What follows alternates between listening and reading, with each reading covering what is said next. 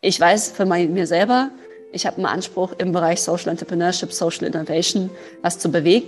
Ich habe die Expertise, ich habe das Netzwerk, ich bin krass kompetent in dem Thema. Und wenn ich da reinkomme, kann ich mir aussuchen, ob ich natürlich das als repräsentative Funktion nutze oder ob ich richtig tief reingehe. Ich habe mich für Zweiteres entschieden ähm, und äh, drehe da jeden Stein im Ministerium um ähm, und rüttle an jedem Bäumchen, ob man nicht noch was für soziale Innovation, für Social Innovation, ich sag mal, rausholen kann. Ähm, und äh, das finde ich sozusagen, wo ist der eigene Anspruch? Am Ende lasse ich mich an meinem eigenen Anspruch messen. Ähm, was ich dafür bewirkt habe und warum ich es tue. Äh, mein Purpose liegt darin, ja, selbstwirksam zu sein, großen Hebel auf die Gesellschaft zu äh, entfalten. Und wenn ich mit dem Fähnchen schwinge, dann äh, und hinter den Themen nicht stehen kann, dann wäre das keine Entscheidung für mich gewesen, diese, ja, diese Beauftragung zu machen. Es gibt eine Frage, die ich mir selbst häufig stelle und die mir wirklich oft gestellt wird. Und das ist die Frage danach, welchen Hebel habe ich eigentlich als Individuum, wenn ich mir die großen Herausforderungen unserer Zeit anschaue? Was kann ich als einzelne Person dazu beitragen? Herzlich willkommen bei unseren Gesprächen von morgen. Hier spricht dein Host Jonathan und ich freue mich mit dir gemeinsam und mit unserem Gast Sarah Brun heute genau darüber zu sprechen. Wie kann ich für mich eine Selbstwirksamkeit entfalten? Sarah ist die Gründerin von Social Bee. Was dahinter steckt, wird sie gleich selbst in dem Gespräch alles erzählen, wie es auch dazu kam, warum sie Unternehmerin geworden ist. Und sie ist gleichzeitig in unserer Bundesregierung Beauftragte für soziale Innovationen. Auch darüber wird sie sprechen. Was heißt eigentlich soziale Innovation? Welche Projekte werden gefördert? Wie läuft das in der Politik eigentlich genau ab? Da plaudert sie ein bisschen aus dem Nähkästchen. Ist ganz spannend zu hören, wie sie als Unternehmerin das politische Wirken so betrachtet. Und ja, wenn du dir auch die Frage gestellt hast, welchen Hebel hast du? Was kannst du als einzelne Person machen? Wie kannst du möglichst viele Menschen aus deinem Umfeld für deine Vorhaben mitreißen? Dann ist diese Episode besonders spannend für dich und ich bin mir sicher, du wirst hier einiges Wertvolles für dich mitnehmen. Viel Spaß beim Reinhören.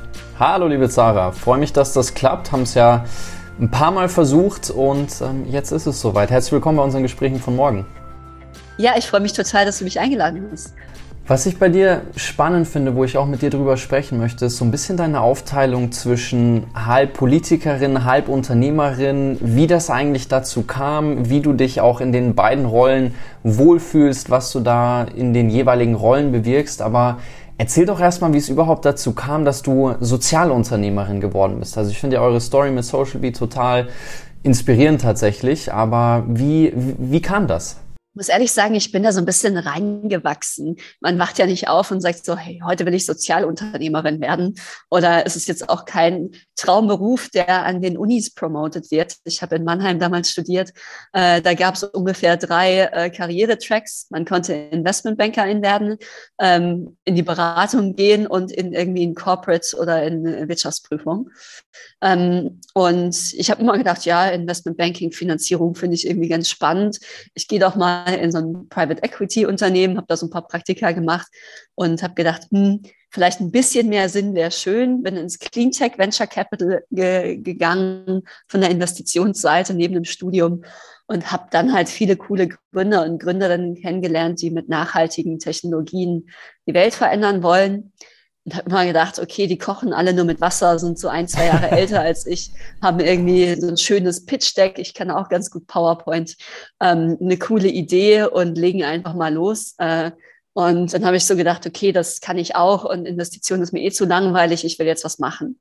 Und das war so 2016, als so viele Geflüchtete nach Deutschland gekommen sind. Äh, und ich habe gesagt, okay, zwei Themen, soziale, äh, gesellschaftliche Herausforderungen plus Gründen, das will ich irgendwie zusammenbringen.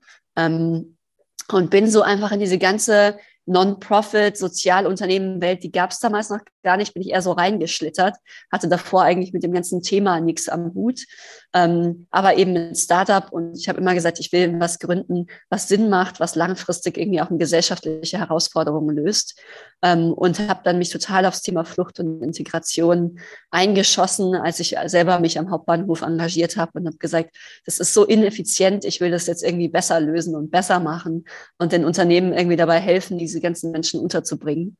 Ähm, und ja, alle haben immer gedacht, ich bin ein bisschen crazy, aber ich habe immer gedacht, ja, wer, wenn nicht ich? So, ja, hat ja mhm. keiner eine Ahnung, wie Integration funktioniert und wie äh, Social Entrepreneurship funktioniert. Und ähm, so kam so eins zum anderen. Ich finde es immer ganz spannend zu sehen, was die Motivation hinterm Gründen ist. Und ich sehe da eigentlich immer so zwei Sparten. Diejenigen, die sagen, sie wollen gründen, weil sie irgendwie was eigenes machen wollen und die dann schauen, okay, was könnte eine tolle Geschäftsidee sein und einfach suchen und diejenigen, die merken, okay, was sind eigentlich die Themen, die mir am Herzen liegen und wo kriege ich da ein Match hin? Bei dir höre ich jetzt so ein bisschen eine Mischung raus, dass du aus deiner Erfahrung her gesagt hast, okay, PowerPoint kann ich auch, irgendwie die kochen alle nur mit Wasser und gleichzeitig hast du dich aber engagiert und gesagt, okay, das ist ein Thema, wo ich hier wirklich was bewirken kann. Habe ich das richtig eingeordnet? Ja, genau. Also ich habe mich am Hauptbahnhof engagiert und habe so gesehen, einerseits total viele Volunteers, mehr Volunteers als äh, Menschen, die irgendwie ankommen. Und habe aber gedacht, was ist denn so zwei, drei Monaten, wenn die ganzen Menschen müde sind und sich jetzt nicht mehr dahin stellen? Ähm, und was passiert eigentlich mit den Menschen langfristig? Und dann gab es irgendwie große Schlagzeilen. Äh, 29 DAX-Unternehmen haben irgendwie vier Geflüchtete eingestellt in 2016 und habe gedacht, okay, was ist denn eigentlich das Problem und habe wirklich relativ so analytisch gesagt, hey, was ist denn, warum kommen die nicht zusammen? Okay, für die Personaler, für den Personaler ist es schwer, bürokratische Herausforderungen, kein Know-how, äh, Suche schwierig. Äh, die wollen alle, aber man muss ihnen halt noch die Brücke bauen. Und äh, das aus Unternehmenssicht ganz pragmatisch zu machen, macht noch keiner. Also muss ich mhm. das jetzt machen, weil damit kann ich wirklich viele Menschen in Arbeit bringen und Menschenleben langfristig verändern und habe da für mich dann einfach eine größere Selbstwirksamkeit entdeckt. Wenn ich da reingehe, als wenn ich jetzt irgendwie 40, 60 Stunden äh, im Venture Capital sitze und dann mich zwei, drei Stunden am Hauptbahnhof engagiere. Und ich glaube, das Thema Selbstwirksamkeit ist so eins, dem ich mir jedes Jahr mehr bewusst werde. Und ich glaube, das ist vielleicht auch mein größter Antreiber, zu sagen, welches. Potenzial steckt eigentlich in mir als Person, in dieser Gesellschaft, in der Welt was zu verändern, Fußstapfen zu hinterlassen der einfach Sinn macht.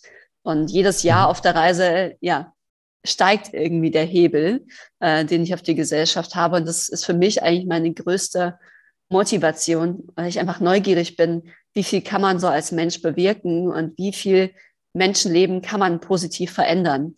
Ähm, auf dem Weg. Jetzt hast du viele Stichworte genannt von all den Themen, über die ich mit dir sprechen möchte. Ich wollte tatsächlich auch, als du Selbstwirksamkeit gesagt hast, diesen Begriff aufgreifen, weil das sich natürlich sehr stark auch auf das eigene Glücksempfinden und das, was man machen kann, natürlich sehr stark auswirkt. Und wenn ich das Gefühl habe, okay, das, was ich tue, und da würde ich gerne auf den Begriff des Sozialunternehmertums äh, mit dir eingehen, will ich natürlich, dass es für andere Menschen, für die Gesellschaft einen Beitrag, ähm, einen wertvollen Beitrag äh, stiftet. Wo ist denn die Grenze für dich? Ab wann ist man Sozialunternehmer, Sozialunternehmerin? Weil ich in meiner naiven Vorstellung würde ich sagen, mit dem, was ich mache, leisten wir auch einen Beitrag für die Gesellschaft. Aber ich würde jetzt nie auf die Idee kommen und vermutlich von außen betrachtet würde auch niemand auf die Idee kommen zu sagen, okay, du bist jetzt Sozialunternehmer. Wo ist denn da, ab wann darf man sagen, okay, ich bin Sozialunternehmerin? Ja, also ich kann jetzt in eine Begriffsdefinition mit dir gehen und dann sagen, dass das irgendwie ein Kontinuum ist und von For-Profit zu Non-Profit und dass es da ein Ökosystem außenrum geht an Enablern. So, aber ähm, ich würde eher sagen, andersrum. Mein Ziel wäre, dass es nicht Sozialunternehmer braucht, sondern dass wir eine Wirtschaft und aufbauen, die für äh, Umwelt und Gesellschaft arbeitet und nicht auf deren Kosten. Und alle, die dazu beitragen, in ihren verschiedenen äh, Missionen, und ich würde sagen, deine Mission ist ja auch, Menschen äh, ja, gesellschaftliche Themen in den Vordergrund zu stellen, anzuprangern, auch äh, Menschen wie mich irgendwie mir eine Stimme zu geben, zu verhelfen, äh, einfach in die Mitte der Gesellschaft zu bringen, auf die Panels, auf die äh, ja, äh, in die relevanten Diskussionen mit einzubringen. Und ich ja. finde, das hat definitiv einen großen Purpose und auch einen Hebel. Äh, weil ich glaube persönlich, ähm, dass gerade Sozialunternehmen oder Menschen, die was verändern wollen, vielleicht eher so, einen positiven Beitrag leisten wollen und auch Lösungen im Gepäck haben und nicht nur anprangern, viel mehr noch ähm, ja, Aufmerksamkeit brauchen, mitsprechen müssen, in den relevanten Diskussionen dabei sein müssen. Also das ist vielleicht die Frage, wie es bei dir ist. Generell Sozialunternehmen, klar, haben natürlich erstmal zum primären, äh, primären Ziel, gesellschaftlich was zu verändern und sekundär, äh, ja, damit auch einen Gewinn zu erzielen, ob for oder non-profit oder zumindest sich zu finanzieren. Aber die Mission steht vor dem, der Geldmotivation. Ein Kumpel von mir hat mal gesagt, das fand ich ganz schön, dass in ein paar Jahren alle Unternehmen eigentlich Sozialunternehmen sein werden oder sein müssen und dass wir dann diesen Begriff eigentlich, dass der dann hinfällig ist, weil sowieso alle Unternehmen diesen Beitrag leisten werden. Ähm, eure Story ist ja total bekannt mit Social Bee, aber vielleicht für diejenigen, die sich hier trotzdem, die gerade zuhören und vielleicht nicht genau wissen, was Social Bee ist, wie würde euer Elevator Pitch aussehen? Also du hattest von den Brückenbauen gesprochen und gesagt, okay, du hast da gesehen, es ähm, braucht einfach eine Lösung, dass die ganzen Geflüchteten, die hier ankommen, ähm, auch eine Chance auf Arbeit haben. Aber vielleicht kannst du da einfach noch mal ein bisschen weiter ausholen und sagen, okay, wir bei Social Bee machen Folgendes. Ja, also wir bei Social Bee ähm helfen tatsächlich Unternehmen, geflüchtete Migrantinnen, benachteiligte Menschen bei sich einzustellen und langfristig zu integrieren. Arbeitsmarktintegration ist unser Steckenpferd und wir überlegen wirklich, wie schaffen Geflüchtete den Sprung, ähm, sich ein neues Leben aufzubauen. Und wir denken tatsächlich einmal die ganze ja, äh, ja, Reise von Ankommen bis zur Integration durch. Also vom ersten, wie kann man, wie kommt man an eine Unterkunft, wie kommt man, wie kann man Bürokratie bewältigen, aber dann, welche Qualifikationen brauche ich auch, um einen Job zu bekommen, welchen, äh, und dann eben auch die, den, die Geflüchteten mit den Arbeitgebern zusammenzubringen. Wir machen bundesweit Einstellungs- und Qualifizierungsprogramme in der Logistik, in der Pflege, in der IT, im Projektmanagement, wo wir Gruppen qualifizieren für zwei, drei Monate und dann auf der anderen Seite schon Partnerunternehmen zum Start der Projekte verpflichten, die Kandidaten im, im Anschluss auch einzustellen und auch die erst begleiten im ersten Anstellungsjahr. Wir lösen so bei Unternehmen, dass sie sich um Bürokratie nicht kümmern müssen, äh, mhm. die Suche danach KandidatInnen, Qualifizierung und auf der anderen Seite eben auch das ganze Know-how haben, was es bedeutet, Integration bei sich zu gestalten. Von geflüchteten Seite, klar, begleiten wir sie auf jedem Schritt mit Sozialpädagogen, ähm, menschlich, äh, ja, das auch zu bewältigen und im Job zu bleiben. Okay. Du hast im Zuge der Selbstwirksamkeit darüber gesprochen, dass dein Hebel jedes Jahr gefühlt größer wird. Und eine der Fragen, mit der ich mich viel auseinandersetze, ist immer, was für ein Hebel brauchst du eigentlich, damit Veränderungen wirklich nachhaltig stattfinden können? Ich meine, du hast dir bei uns bei Palace dieses Jahr eine hitzige Diskussion mit äh, Hayo Schumacher dazu geliefert, da können wir vielleicht doch äh, gleich nochmal drauf eingehen. Aber ist dieses Thema der Hebel, den du gerne hättest, ähm, auch eine der Motivationen gewesen, weswegen du gesagt hast, du gehst in die Politik? Weil ich finde es sehr spannend zu sagen, wann man aus unternehmerischer Perspektive heraus sagt, okay, ich engagiere mich auch noch zusätzlich politisch. Ich habe tatsächlich auch mal gesagt, boah, in die Politik kann ich nicht, weil da weiß ich nicht, ich bin jemand, ich bin super ungeduldig. Ich mag es, einfach die Ideen auf die Straße zu bringen. Ich bin immer so von, sage immer sofort, ja, lass es uns machen, wir probieren es jetzt aus. Und ich schaffe es nicht mal, einen Ikea-Schrank aufzubauen mit einer Anleitung, sondern sage erstmal, ich probiere das jetzt erstmal aus und muss das so für mich sehen und anfassen und schnell mal ausprobiert haben, um es auf die Straße zu bringen und zu skalieren. Ich dachte immer, Politik, so theoretisch, lange Wege, viele Gespräche, bis mal was passiert. Ähm, ich weiß nicht, ob ich dafür nicht so ungeduldig bin. So, ich bin auch immer noch ungeduldig und passe bestimmt noch nicht in diese ganze Ministerialbürokratie rein. Aber vielleicht ist es auch das, das Schöne an diesem Quereinstieg. Für mich ist dieses ja, zwischen den Welten springen gerade auch so spannend, weil ich ja sowohl Unternehmerin bleiben darf, als auch diese politische Quereinstiegsrolle annehmen durfte. Ähm, der, wo ich jetzt nicht den klassischen Weg über äh, Wahlen, ich bin ja keine gewählte Beauftragte, sondern ich wurde ja mhm. vom Ministerium ernannte Beauftragte für soziale Innovationen. Das heißt, ähm, direkter Quereinstieg ins Ministerium und äh, auf Leitungsebene eben auch groß aufgehangen ähm, und eben doch mit viel ähm, Freiraum ausgestattet. Also ich, äh, das ist eigentlich das Spannende, und wie diese zwei Welten zusammenkommen, ich finde, sie ergänzen sich in vielerlei Hinsicht, weil was ist meine Mission als Sozialunternehmerin? Zu sagen, ich will viele Menschenleben verändern. Klar bin ich den geflüchteten MigrantInnen verpflichtet, die wir integrieren, aber schon auch der Sozialunternehmerszene. Ja, wir sind eine kleine Nische, es ist eine Bubble. Ich will eigentlich, dass eben Sozialunternehmen gar keine Sozialunternehmen mehr sind, sondern dass die in der Mitte der Gesellschaft sind, dass die ganze Wirtschaft nachhaltiger, sozialer agiert, ähm, dass auch die ganzen Start-up-Verbände und Co. Sozialunternehmen viel mehr auf der Kette haben, dass die ganzen neuen Talente, die ganzen Studierenden da draußen das eben als alternativen Karriereweg sehen, neben Investmentbanking und Beratung und Co. Und ich denke mir immer so, who cares? Warum arbeiten nicht die klügsten Köpfe ähm, an den wichtigsten gesellschaftlichen Themen, die wir eigentlich haben. Und da finde ich total spannend, so ein kleiner Exkurs, ähm, wie kann ich meine Hebel da vergrößern? Ich war schon immer eine Stimme für Sozialunternehmertum während meiner Beschäftigung, also während der Zeit in Social B. Ähm, und das ist eigentlich nur die, der verlängerte Arm zu sagen, okay, diese Stimme ähm, kann ich jetzt auch auf einer systemischen Ebene erheben. Es war aber jetzt keine aktive Entscheidung von mir, in die Politik zu gehen und mir dann eine mhm. politische Karriere aufzubauen. Das finde ich aber gerade auch so charmant, weil ich sage, ja. ich bin jetzt nicht da, weil ich eine politische Karriere verfolge, sondern ich bin da erstmal auf vier Jahre von dem Ministerium beauftragt für mein Thema, für nichts anderes als Expertin, aber da eben auch extrem viel bewegen zu können, mit viel äh, Freiräumen, aber eben auch mit viel hm, ja, Power ausgestattet worden zu sein. Liegt vermutlich leider einfach sehr stark an der Bezahlung, weil ich habe mir das auch schon häufig gedacht, so dass es wie bitter es ist, dass viele der kreativsten und klügsten Köpfe irgendwelche Pixelschubser sind und sich ganz viel damit auseinandersetzen, irgendwelche Präsentationen, ähm, die meistens dann in die Tonne gehauen werden. Ich will niemand zu nahe treten. Ähm, aber ja, gut, das ist ein anderes Thema. Erzähl mal ganz kurz, wie so eine Berufung zu einer Beauftragten für soziale Innovation abläuft. Klingelt dann bei dir das Telefon und dann ist es so, hey, hier ist die Bundesregierung, Zara, du bist ganz toll, wir haben gesehen, was du gemacht hast. Ähm, willst du bei uns dabei sein oder wie läuft sowas ab? Ja, tatsächlich. Äh, ich war gerade in Bali. Ich habe ja im Remote gearbeitet, ähm, habe eigentlich keinerlei Anrufe aus Deutschland in meinem Telefon angenommen ähm, und war tatsächlich Freitagabend unterwegs und krieg dann so einen Anruf und bekannte Nummer immer wieder angerufen. Und dann dachte ich, okay, jetzt gehe ich mal dran. Und dann war es tatsächlich ähm, ja, äh, Thomas Sattelberger, der damalige parlamentarische Staatssekretär, der gesagt hat, Sarah, äh, die Ministerin will dich, Ministerin Stark-Watzinger. Ähm, wir, wir suchen eine Beauftragte für soziale Innovationen ähm, und du bist dann natürlich da schon eine sehr etablierte Spokesperson für Social Entrepreneurship, äh, hast selber gegründet und wärst dafür irgendwie die perfekte Besetzung.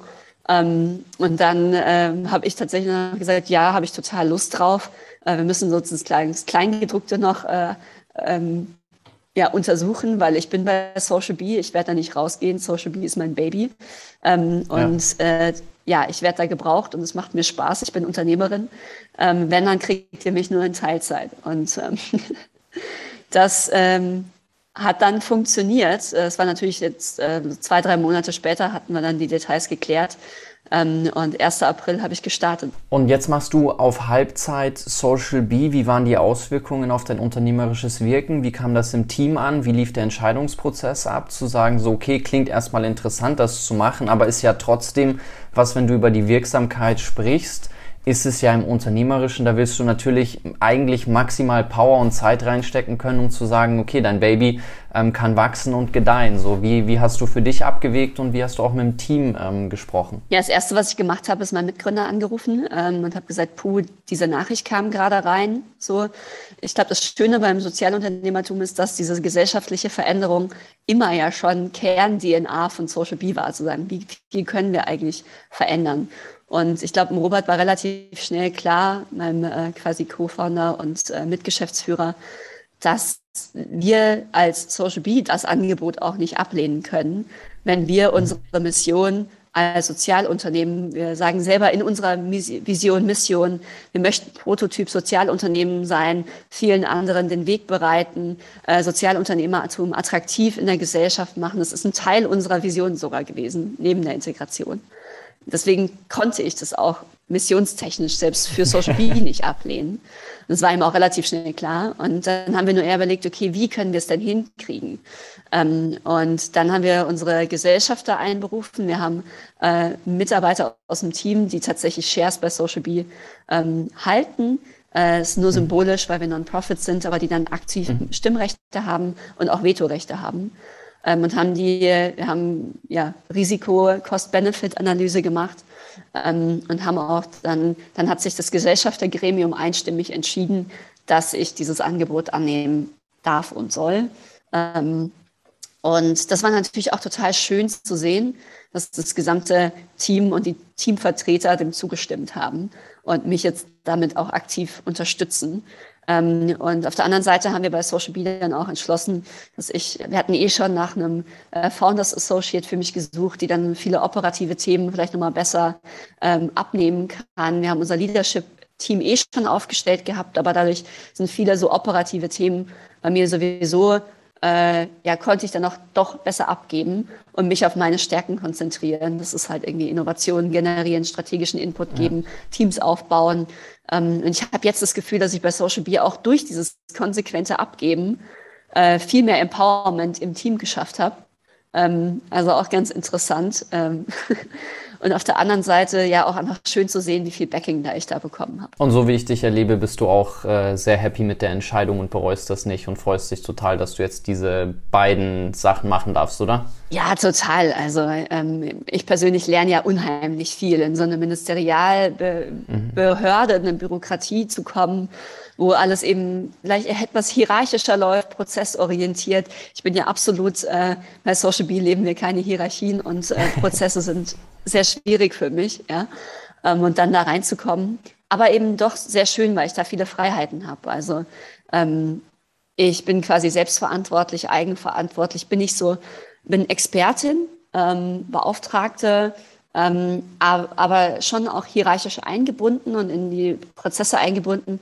Aber auch da habe ich eine tolle Referentin, die so die internen Themen für mich managt, die, die hier diese Bürokratie auch versteht und spielen lernt. Und ich glaube, je mehr ich auch über die lerne, desto effizienter finde ich auch dieses System teilweise, weil es so ein großer Apparat ist zu managen. Nicht nur das Bildungsministerium, sondern alle Ministerien. Und wie da der Zusammenspiel dann auch bis hin zum Kanzleramt geht mit Spiegelreferaten, das war mir davor überhaupt eine riesen Blackbox. Aber es ist natürlich, ja. wie wahnsinnig viel Kapital und wie viele Themen verwaltet werden müssen. Ähm, da ist es eigentlich schon, da sehe ich auch viel Smartness in diesem System. Ähm, mhm. Mhm. Weil ja, irgendwie eine Abteilung verwaltet da irgendwie ein, zwei, drei Milliarden im Bildungsbereich und da laufen überall Bildungsprojekte, innovative Bildungsprojekte, super spannende Sachen. Es gibt viel Eigenverantwortung in den Unterreferaten. Das sieht man, glaube ich, erst einmal richtig einsteigt. Aber klar, wenn man ankommt, dann erschlägt es einen erstmal. Ähm, ja, aber eben das, das Schöne, was mich motiviert, ist der Hebel, dass ich mit allen Ressorts sprechen kann, in den Referaten Querschnittsthema habe und überall sage, kann man in die Förderlinie nicht noch soziale Innovationen einbauen? Kannst du nicht hier noch was dafür machen? Und übrigens hier äh, äh, ihr fördert auch eh schon Startups, könnt ihr nicht auch Social Startups fördern? Hier an den Universitäten, welche Hebel dreht ihr da? Wird da überhaupt aufgeklärt über das Thema Social Entrepreneurship, soziale Innovation? Wir machen eine Strategie für soziale Innovation, auch mit allen anderen Ministerien. Das heißt, ich spreche dann irgendwie mit dem Finanzministerium und sage, könnt ihr nicht noch hier und da, äh, Wirtschaftsministerium, ja, wir müssten mal hier. Ähm, und ich freue mich auch so, dass dieser Input so angenommen wird, weil alle ganz begeistert mhm. sind, dass da irgendwie eine aus der Praxis kommt, die diese Höhen und Tiefen alles schon selber mitgemacht hat. Und ich glaube, das ist eigentlich das Schönste, dass sie nicht nur sagen, okay, da winkt einer mit der Fahne und ansonsten soll sich raushalten, sondern aktiv gefragt wird, boah, Zara, kannst du uns hier helfen? Wie könnten die Kriterien aussehen? So. Ja, das klingt richtig cool. Also das ist spannend. Da will ich gleich noch gerne ein paar mehr Einblicke hinter die Kulissen von dir bekommen. Aber wenn du Beauftragte für soziale Innovation bist, was was ist eigentlich eine soziale Innovation? Wann können wir darüber sprechen, dass eine soziale Innovation stattgefunden hat? Genau, also ich sage mal ganz grob, äh, soziale Innovation hat ja auch wieder so eine Begrifflichkeitsherausforderung. Das sind natürlich mhm. erstmal alle, ich vereinfacht gesagt, ich würde es vom Endergebnis her denken. Zu sagen, welche Innovation die entsteht, ob technisch, ob nicht technisch, ob das in der Community ist, ob das For-Profit, Non-Profit, egal wie es organisiert hat, ist.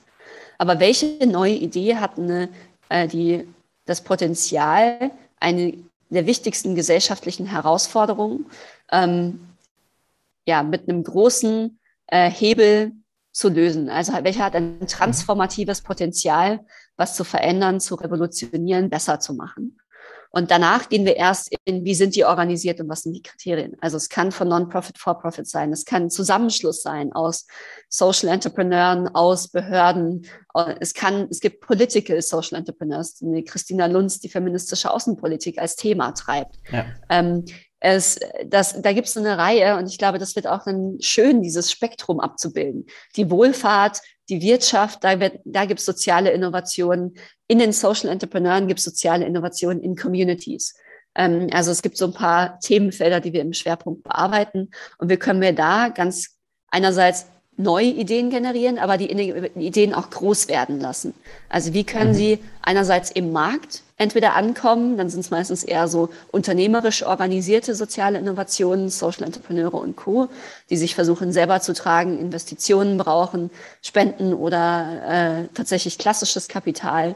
Auf der anderen Seite aber eben auch staatliche Innovationen. Also wie können wir unser System neuer machen, effizienter machen, besser machen, bessere äh, ja, auf, auf Bildungsseite, auf ähm, Arbeitsmarktseite etc. Und wie finden diese ja, Ideen, wie auch immer sie organisiert sind, dann den großen Hebel ähm, in Staat, Verwaltung, Bürokratie, Behörden äh, und Co. Also es ist sozusagen dann die Skalierungsperspektive. Dieser große Begriff macht es einerseits schwer, weil dann sagt man ja, alles ist soziale Innovation. Ich sage aber natürlich schon Themen im Schwerpunkt als messbares Endergebnis haben, ähm, eine gesellschaftliche Herausforderung neu oder besser zu lösen. Ist das dann auch das entscheidende Kriterium dafür, welche Ideen ihr fördert und wie entscheidet ihr? Also wie sieht das ähm, aus? Gibt es da eine Ausschreibung dann und ihr sagt hier, das sind die acht großen Herausforderungen, die wir haben, kommt mit euren Ideen zu uns und wir unterstützen euch oder wie, wie, wie genau greifen da die Zahnräder ineinander? Da gehen wir jetzt wieder, wir, wir zoomen mal raus, wir fördern keine Einzelprojekte, sondern wir mhm. unterstützen das System Social Entrepreneurship, Social Innovation.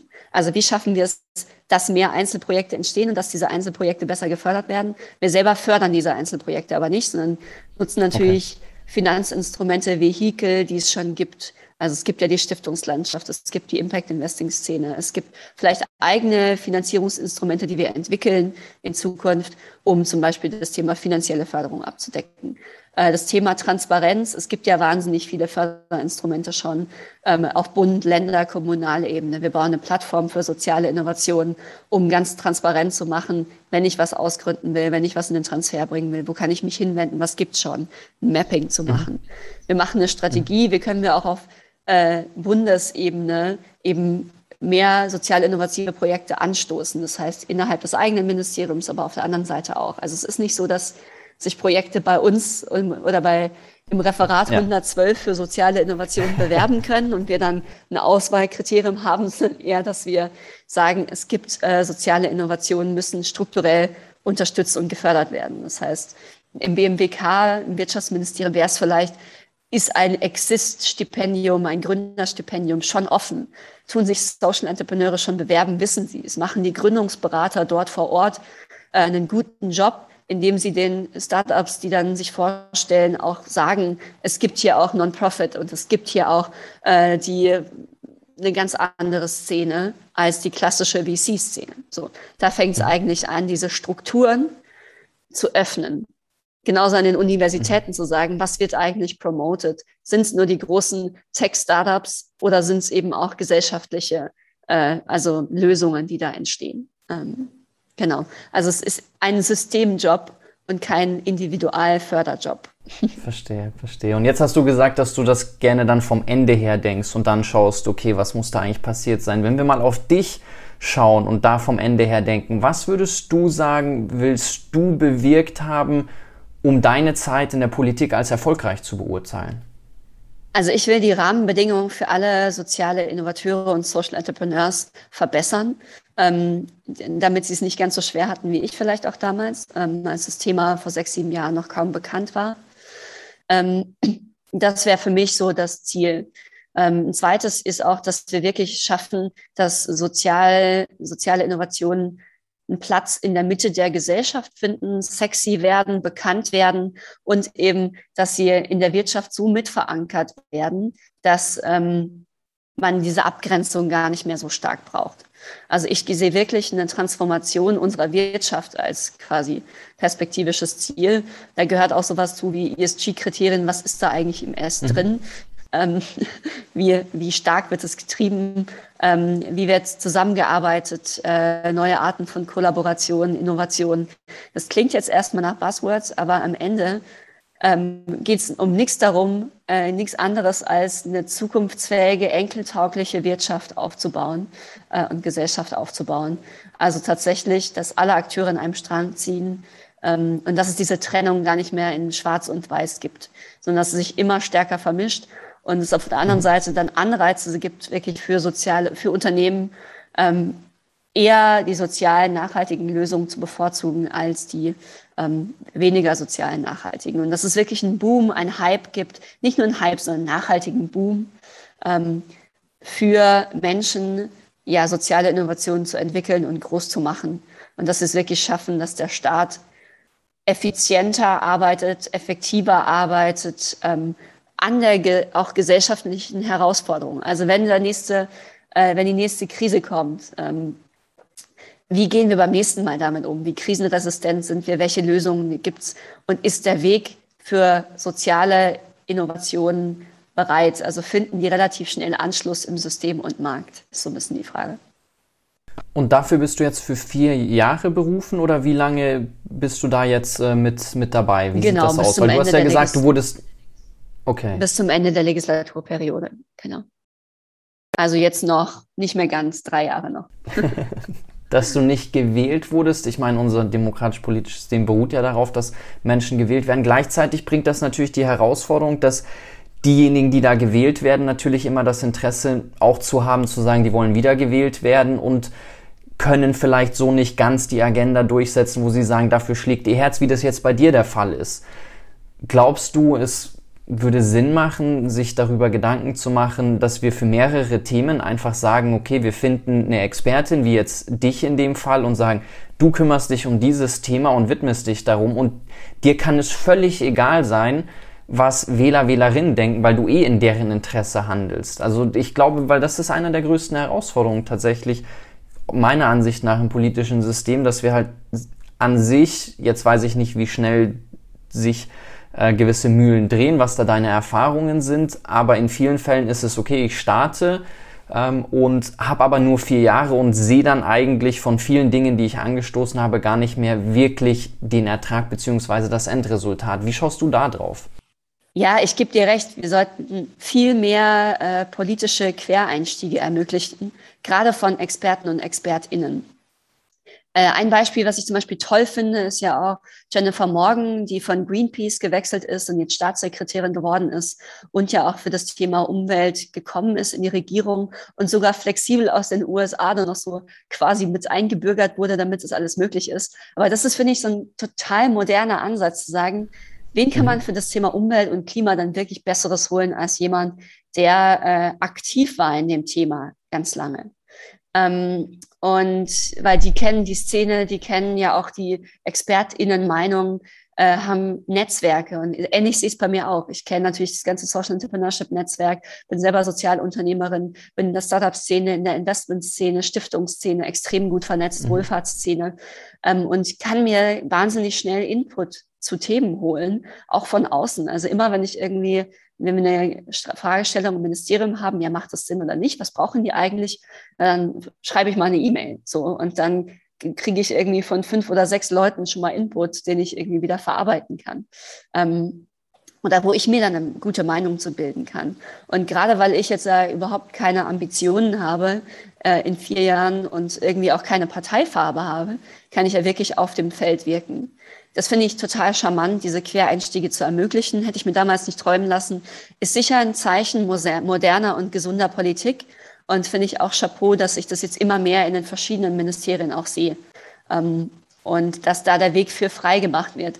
Weil ich weiß auch, dass es intern nicht einfach war umzusetzen, zum Beispiel meine Beauftragtenstelle. Mhm. Da war schon viel politischer Wille für erforderlich. Auf der anderen Seite sehe ich aber schon auch, dass ähm, das Wiederwahlthema bei Politikerinnen definitiv eine Rolle spielt, aber die Ministerien nachhaltiger besetzt sind, als ich das vorher wusste, weil die mhm. Ministerien, ähm, die Menschen, die da drin arbeiten, die wechseln ja nicht alle vier Jahre, sondern quasi die Leitungsebene wechselt alle vier Jahre. Das heißt, eine gewisse Konsistenz der Menschen, die an den Themen arbeiten, gibt es dort schon. Also wenn man jetzt an das Thema Bildung denkt, ähm, dann gibt es in den Referaten schon Kompetenzen, die nicht dauerausgewechselt werden. Es ist nicht so, dass die ganze Zeit eine Dauerrollierung ist, sondern dass in den Ministerien eigentlich schon eine ganz hohe äh, ja, Konstanz herrscht, nur eben andere Zielsetzungen ähm, alle vier Jahre. Du hast ja bei unserem Palace Gathering in einem Panel gesprochen, unter anderem mit Hajo Schumacher, mit Maren Urner, mit Andreas äh, Loy und Ich fand es ganz interessant, weil der Hayo hat dann so ein bisschen provokativ, auch um dich zu locken, gemeint, ja, die schmücken sich halt mit euch. So, die holen sich die Expertinnen draußen und dann finden die es irgendwie ganz nett, aber wirklich bewirken, wirklich einen Hebel habt ihr nicht. Du hast ja dann, fand ich auch cool, richtig dagegen argumentiert, aber wie würdest du es einordnen? Was hat die Frage auch mit dir gemacht? Also, weil das kommt ja vermutlich immer mal wieder so ein bisschen, ja, okay, dann holt sich die Politik halt da ganz nett jemand, aber ändern tut's ja eigentlich nichts. Ja, ich würde erstmal mal, hätte ich die Frage an ihn zurückgegeben, so, was, welche Wahl, welche Alternative gibt's denn? Ja, ich meine, Hajo saß dann da und hat gesagt, ja, man kann ja eh nichts verändern und die Politik macht nur Quatsch und in fünf Jahren ist alles zu spät. So, man kann natürlich den Kopf einfach in die Sand stecken und sagen, ja, dann ist ja eh alle der Drops schon gelutscht und ist alles Mist. So, dann warten wir auf den Untergang und vor dem Untergang können wir eh nichts anderes machen. So. Und dann sage ich halt nur so, was ist das für ein Anspruch? Ähm, und mhm. äh, kann mich, ich muss sagen, da rege ich mich auch richtig drüber auf, zu sagen, ich selber kann nur auf meine Selbstwirksamkeit schauen. Und ich blende so ein bisschen die gesellschaftlichen Probleme aus. Klar, wenn man die Nachrichten guckt, wird man überwältigt von allen Dingen und kann man jetzt jedes Thema selber lösen? Sicher nicht. Ich weiß für mir selber, ich habe einen Anspruch im Bereich Social Entrepreneurship, Social Innovation, was zu bewegen. Ich habe die Expertise, ich habe das Netzwerk, ich bin krass kompetent in dem Thema. Und wenn ich da reinkomme, kann ich mir aussuchen, ob ich natürlich das als repräsentative Funktion nutze oder ob ich richtig tief reingehe. Ich habe mich für Zweiteres entschieden ähm, und äh, drehe da jeden Stein im Ministerium um ähm, und rüttle an jedem Bäumchen, ob man nicht noch was für soziale Innovationen, für Social Innovation, ich sag mal, rausholen kann. Ähm, und äh, das finde ich sozusagen, wo ist der eigene Anspruch? Am Ende lasse ich mich an meinem mhm. eigenen Anspruch messen. Ähm, ja was ich dafür bewirkt habe und warum ich es tue. Äh, mein Purpose liegt darin, ja, selbstwirksam zu sein, einen großen Hebel auf die Gesellschaft zu äh, entfalten. Und wenn ich mit dem Fähnchen schwinge, dann äh, und hinter den Themen nicht stehen kann, dann wäre das keine Entscheidung für mich gewesen, diese, ja, diese Beauftragung zu machen. Und andersrum glaube ich, wir können es uns auch nicht leisten, die Politik immer zu verteufeln, aber nicht Teil des Systems sein werden zu wollen. Mhm. Es ist immer schön, mhm. leicht draußen bräsig vorm Fernseher zu sitzen und zu schimpfen und dann zu sagen, ja, mein wichtigstes Ding ist, dass ich irgendwie meine Kinder gut erziehe. Äh, ist auch wichtig. Aber schon die Frage ist, äh, wir hatten ja auch bei dem Panel diskutiert, wie viele Menschen um mich herum kann ich irgendwie mitziehen, bewegen, bewirken. Ja. Erstmal, ja. klar, man selber. Da kann man sein persönliches Umfeld irgendwie mitnehmen. Aber die Frage ist, wie viele Menschen kann man eigentlich mobilisieren für Themen? Mhm. Und ich finde, wir können es mhm. uns nicht mehr leisten, A, selber nichts zu tun und B, unser Umfeld dann auch nicht mitzuziehen. Ähm, und der, ja, der Anspruch, finde ich, muss darüber hinausgehen, zu sagen, jeder muss einen positiven Beitrag leisten, wenn wir Teil der Veränderung werden wollen. Und es reicht nicht mehr, nicht bräsig rumzusitzen und sich zu beschweren und das System zu verteufeln. Wir müssen das System halt ändern. Und System Innovation, Systeme aufbrechen, ist ein Thema, was wir bei Social Bee jeden Tag machen. Wir diskutieren mit den Unternehmen nicht nur, wie sie Geflüchtete einstellen, sondern eben auch, wie sie äh, ja selber durchlässiger werden, halten ihnen den Spiegel vor und sagt, Diversity-Projekt, ja, äh, sorry, da müsste aber halt erstmal intern ein paar Strukturen ändern. Genauso ist ja mit der Regierung auch zu sagen, okay, man geht ins System rein, versucht da was zu verändern, selbstwirksam zu sein.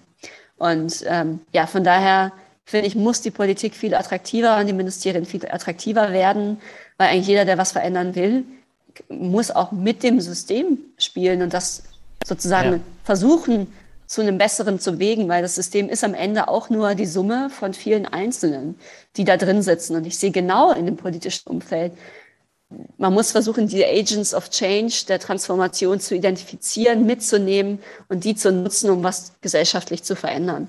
Und da bräsig rumzusitzen und zu schimpfen, ist natürlich immer einfach. Äh, muss er vielleicht auch irgendwie da als Kritiker, aber finde ich jetzt schon auch ein bisschen plump. Und aber wie würdest du den Hebel unterscheiden zwischen politischer Ebene, unternehmerischer Ebene? Also würdest du weiteren Unternehmern und Unternehmerinnen empfehlen zu sagen, kommt in die Politik, lasst uns hier die Hebel, die wir haben, ähm, auch nutzen? Oder was würdest du sagen, ist es genau, was du in der Politik dann wirklich bewegen kannst? Weil ich meine, wir haben ja ganz viele Themen. Wenn man auf die großen Krisen schaut, finde ich, ist es schon irgendwo berechtigt zu sagen, okay, gewisse Erkenntnisse, schauen wir mal auf das Thema Klima zum Beispiel da hat sich dann wenig getan. Da frage ich mich schon, okay, wo müsste man ansetzen, um tatsächlich eine wertvolle Veränderung herbeiführen zu können. Und dann sind es natürlich ganz viele Dinge, die da ineinander greifen müssen. Aber für mich ist es von außen betrachtet, du hast ja auch gesagt, ganz viel Blackbox, jetzt durftest du hinter die Kulissen gucken, das äh, war mir noch nicht vergönnt bisher, aber ich frage mich trotzdem, okay, so welchen Hebel bräucht's, dass wir sagen, und jetzt ähm, aber voll Erneuerbare? Ja, also ich finde schon, dass Unternehmen einen großen Hebel haben und ich sehe mich als Unternehmerin auch extrem wirksam, weil ich bin hands-on dabei. Ähm, wir sind hands-on dabei, viele Menschen zu integrieren und können das sehen. Und ich weiß, was diese Geflüchteten brauchen aus den verschiedenen Ländern. Wir sind bei Interviews dabei, wo die Geflüchteten leben, sagen, was braucht es eigentlich für uns an Veränderung? Also wir sind einfach super nah dran und machen es einfach und können unkompliziert, ohne Bürokratie Dinge auf die Straße bringen und sind dann natürlich riesig wirksam. Ich frage mich nur, wo können diese Learnings ansetzen? Wenn wir sagen, wir sind darin extrem effizient, Menschen zu integrieren, dann muss ich das ja eigentlich wieder politisch oder staatlich ministeriell zurückspiegeln und sagen, könnte man das denn nicht größer denken? Wie macht ihr denn gerade Integrationspolitik? Wir haben hier eine effektive Maßnahme entwickelt. Wie effektiv sind denn eure Maßnahmen? Lasst uns doch mal eine ehrliche Diskussion führen. Ja, und wenn man dann natürlich irgendwann mhm. systemisch andockt und sagt, okay, diese Innovation wird äh, ja äh, quasi mit äh, incorporated, würde ich sagen, aber es ist ja nicht keine Corporation, also wird quasi ähm, übernommen oder angedockt, mhm. dann erneuert sich ja plötzlich auch dann ein Ministerial, eine Behörde, weil sie kooperiert äh, mit innovativen Playern. So. Also ich glaube, man kann wirksam sein auf verschiedenen Ebenen als Unternehmer, aber diese Learnings auch mitzunehmen und zu sagen, wie kann ich damit auch das System wieder verändern? Und es kann sein in Lobbyverbänden. Lobby klingt immer böse, aber für gesellschaftlich mhm. wichtige Themen finde ich das extrem positiv. Das ist was anderes, wenn die Autolobby ihre ähm, Themen vielleicht platziert, als wenn es um Social Innovation, Social Entrepreneurship wie das Social Entrepreneurship Netzwerk Deutschland geht, wenn es ums Thema Klima und Co. geht. Weil es ist schon so, dass sich die Politik und die Ministerien für ihre Programme schon auch Input suchen und am Ende sind Verbände nichts anderes als Zusammenschlüsse, Interessensverbände von Unternehmen, von Sozialunternehmen, von ähm, ja, Menschen, die sich mit dem Klima, Klima, Umwelt beschäftigen, die ja wirklich relevante Punkte haben, wie man was verbessern kann und dadurch auch großen Einfluss auf Koalitionsverträge haben und auf äh, tatsächlich politische Geschehnisse. Also ich finde zum Beispiel Verbände ähm, eine tolle Möglichkeit, sich auch den Input praxisorientiert reinzuholen. Und auf der anderen Seite natürlich dann auch zu sagen, ähm, wenn ich diese Erfahrung gemacht habe und im Thema ExpertInnen bin, dann zu sagen, okay, kann ich das nicht auch auf der systemischen, auf der politischen Ebene nutzen, in eine Behörde äh, reingehen, auch wenn es nicht schön ist, und die von innen erneuern, oder in ein äh, politisches Umfeld zu gehen und für mein Thema eintreten, auch öffentlich, um für ganz viele was zu verändern. Also es ist einfach vielleicht eine andere Perspektive als die mein Unternehmen, sondern mhm. irgendwie mhm. alle Unternehmen. Ähm, mhm. Und äh, das, ich finde, da gibt es verschiedene Hebel. Wenn du natürlich dein Unternehmen skalierst, international und Millionen Menschen integrierst bei Social Bee, ähm, oder sagst, okay, ich verändere was in der deutschen Politik, da kann man, glaube ich, seinen persönlichen Hebel, Selbstwirksamkeit für sich selber abwägen. Wo glaube ich, dass ich mehr erreiche? Politik ist auch nicht immer sozusagen das wirksamste Ziel. Im Gegenteil, da können auch ja. Kompromisse entstehen. Das kann verwässern, das kann untergehen. Du weißt ja nicht, ob du wirklich die Stimme entwickelst. Wenn du sagst, okay, ich bin als Unternehmerin besser dran und skaliere das international und kann das messen, dann fühle ich mich wirksamer. Fair point. Hauptsache, mhm. jeder Person kann, glaube ich, für sich selber entscheiden, wie bin ich am selbstwirksamsten.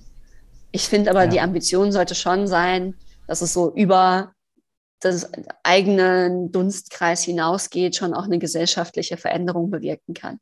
Wir hatten die beiden Autorinnen von der Klimaschmutzlobby hier im Podcast und ich muss sagen, das war sehr augenöffnend. Da habe ich sehr viel darüber gelernt, diese Verzahnung, Verflechtung von Lobby, Politik, wie können dann Entscheidungen getroffen werden, wer legt wem Steine wie in den Weg und wenn man dann sagt, die böse Lobby, also wenn man das Buch gelesen hat, dann kann man es gar nicht anders formulieren. Aber es gibt natürlich sicherlich auch viele schöne und positive Beispiele dafür. Ich würde gerne abschließen, oder wolltest du, ich glaube, du wolltest dazu noch was sagen, oder? Passt. Ähm, dann würde ich gerne abschließen noch mit dir, vielleicht noch so ein bisschen aus dem Nähkästchen. Fände ich es ganz spannend von dir zu hören, wenn du jetzt in der Politik äh, selbst wirksam werden durftest. Was sind was ist ein Vorurteil, mit dem du in die Politik gegangen bist, wo du sagst, ah ja, das hat sich total bestätigt und eins, wo du dir denkst, nee, das trifft überhaupt nicht zu, das hat dich ganz anders, wird das von außen betrachtet und warst total positiv überrascht? Also Punkt eins, was trifft definitiv zu? Ähm, die Bürokratie ist erschlagend, äh, sowohl in den internen Prozessen, aber natürlich auch in den Fördermaßnahmen, Förderlogiken, wenn ich mit den Förderpartnern spreche, also die Projekte, die gefördert werden, etc. Was da dahinter steht, das ist so durchbürokratisiert, dass man wirklich gefühlt erstickt, gerade als Unternehmerin. Ähm, mhm. Und das mhm. finde ich total frustrierend. Und selbst wenn wir bei uns im Referat sagen, ja, wir wollen gar nicht so viel Bü Bürokratie, ähm, merken wir dann doch, dass wir, selbst wenn man es nicht will und es schlank aufsetzen will, dass es dann irgendwie Schleifen zieht äh, durch den Projektträger und der dann nochmal und dann natürlich noch durch die rechtlichen Rahmenbedingungen, dass am Ende, auch wenn es super gestartet ist, auch doch einiges verloren gehen kann, wenn man nicht ganz genau hinschaut. So. Mhm. Und das äh, ist eine, finde ich, eine Riesenherausforderung, ähm, die sich definitiv so bestätigt hat. Ähm, mhm. Was sich gar nicht bestätigt hat, war, finde ich, eben dieses Thema Offenheit. Ich merke, mhm. Menschen in den Ministerien sind hungrig danach, Input zu bekommen. Und die freuen sich, wenn man ihnen quasi die Arbeit abnimmt, indem man ganz konkret Dinge beisteuert. Also wenn ich eine Präsentation erstelle für ein großes Projekt bei uns im Ministerium und sage, so könnte man es machen, äh, diesen Lösungsvorschlag präsentiere, auch wenn ich jetzt noch nicht ganz so tief drinstecke, dann sagen alle, boah, krass, äh, die fünf Punkte, die haben wir überhaupt noch nicht dran gedacht, die können wir einbauen. So. Und dann auch diese Begeisterung zu erleben, diese Dankbarkeit, wenn man so fünf Punkte sagt. So, aber das ist eben auch die schöne, lösungsorientiert nicht kommt und nicht sagt, könnt ihr mal mehr soziale Innovationen einbauen, sondern sagt, hey, das sind so die drei, fünf Game Changer für soziale Innovationen. Äh, könnt ihr diese Formulierung so aufnehmen. So. Ähm, da freuen sich alle wahnsinnig über die ja, Arbeitserleichterung, Inspiration und wie viele Menschen da drin auch sind, deren Feuer man entfachen kann, äh, begeistert mich auch. Hätte ich so nicht erwartet. Ähm, macht der, ja, das ist, finde ich, äh, was, was mir total Spaß macht. Und wie viele smarte Leute da sind. Sorry, das muss ich noch sagen. Wie viele smarte Leute da drin sind. Äh, also in den Ministerien alle irgendwie Doktoren auf den, mit den abgespacedesten äh, äh, Fachbereichen. Also wir haben da so viel Know-how drin in den Ministerien, da war ich auch schon ganz überwältigt. Ich glaube, das, das ist wirklich spannend für dich auch, ähm, mit diesen ganzen Menschen in Austausch zu kommen und dann in unterschiedliche Bereiche reinzugehen. Ich, wir haben mal einmal ein Projekt für die Allianz gemacht, da fühle ich mich gerade dran erinnert. Und da haben, sollten wir irgendwas rausarbeiten, was macht die Allianz eigentlich interessant. Und da war genau das auch ein Thema. Die haben gesagt, wir haben hier Doktoren und Expertinnen in so vielen unterschiedlichen Bereichen, wo ich mir dachte, okay, von außen betrachtet sieht das auch erstmal sehr angestaubt aus. Aber diese Perspektive fand ich dann mit einer der spannendsten. Was ich gerade noch sagen wollte, ist einfach nur, dass ich extrem gespannt bin, wenn wir vielleicht in drei Jahren nochmal sprechen, wie du dann auf die ganze Zeit äh, zurückblickst und diese ganze Legislaturperiode bewertest. Magst du vielleicht ganz zum Schluss noch für unsere Zuhörerinnen ein paar letzte Gedanken teilen, was du ihnen mit auf den Weg gibst im Thema eigene Selbstwirksamkeit empfachen, den eigenen Hebel nutzen, positives Beispiel sein, um andere mitzureißen, was da einfach noch abschließend deine Botschaft ist? Meine Botschaft wäre da ganz klar, jeder kann was verändern, auch wenn ihr schon in den Unternehmen drin seid. Ihr müsst nicht gleich den ganzen Karrierewandel hinlegen und sagen, ihr macht jetzt alles anders und ähm, müsst jetzt irgendwie Social Startups und Co. gründen.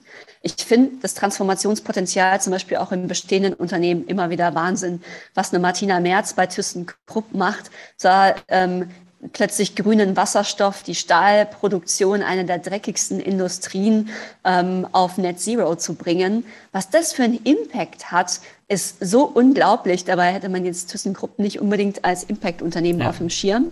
Aber sozusagen da negativen Impact auszuradieren, das ist, finde ich, so transformativ. Ähm, und ich glaube, das kann man an ganz, ganz vielen Stellen, so, äh, wo ihr auch gerade sitzt, einerseits positiven Beitrag einbringen, können wir mit sozialen Unternehmen, mit Social Innovators zusammenarbeiten, können wir eigene Projekte starten, haben wir grüne soziale Wertschöpfungsketten? Und können wir nicht auch Dinge, die wirklich nicht gut sind, raus entfernen aus unserem System. Und ich glaube, das kann sich jeder fragen, ob er jetzt in der Behörde sitzt, ob er in einem Unternehmen drin sitzt, ob er gerade volontieren will und sagen, okay, wo kann ich mich eigentlich engagieren, ob er in der Politik sitzt. Ich finde es eben wie das Thema eigene Selbstwirksamkeit. Wie kannst du in deinem Ökosystem was zum Positiven verändern und sich darüber Gedanken zu machen? Und ich finde, da gibt es ja, so viele konkrete Beispiele, wenn man mal drüber nachdenkt, in jeder Industrie. Das ist ein sehr schönes Schlusswort. Ich schätze den Austausch immer mit dir sehr. Deine Energie ist total ansteckend. Ich wünsche dir alles, alles Gute für die anstehenden Herausforderungen, alle Themen, die du treibst. Es ist echt schön zu sehen, dass es Menschen wie dich gibt, die solche Themen mit so viel Herzblut äh, nach vorne treiben. Und freue mich, wenn wir uns bald wieder sehen, wenn wir uns hören. Sag vielen, vielen Dank. Hat wie immer große Freude mit dir gemacht, Sarah. Hi, super.